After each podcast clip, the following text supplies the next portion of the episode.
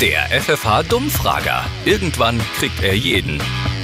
Entschuldigung, ich lasse mich ungern stören, aber welcher berühmte Fluss fließt denn an Hamburg vorbei? Die Else, Die Else, ja, Elbe. ja, meine ich doch. Kennt ihr eigentlich auch den Redefluss? Ja, aber ich weiß nicht, wo der lang fließt. Was schätzt ihr, wie lang ist der Redefluss?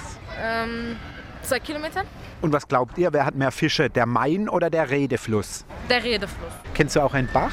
Einen Bach kenne ich, ja. Ja? Unter Liederbach. Okay, und kennst du auch den Rheibach? Nein. Wo könnte der liegen? Irgendwo in Bayern?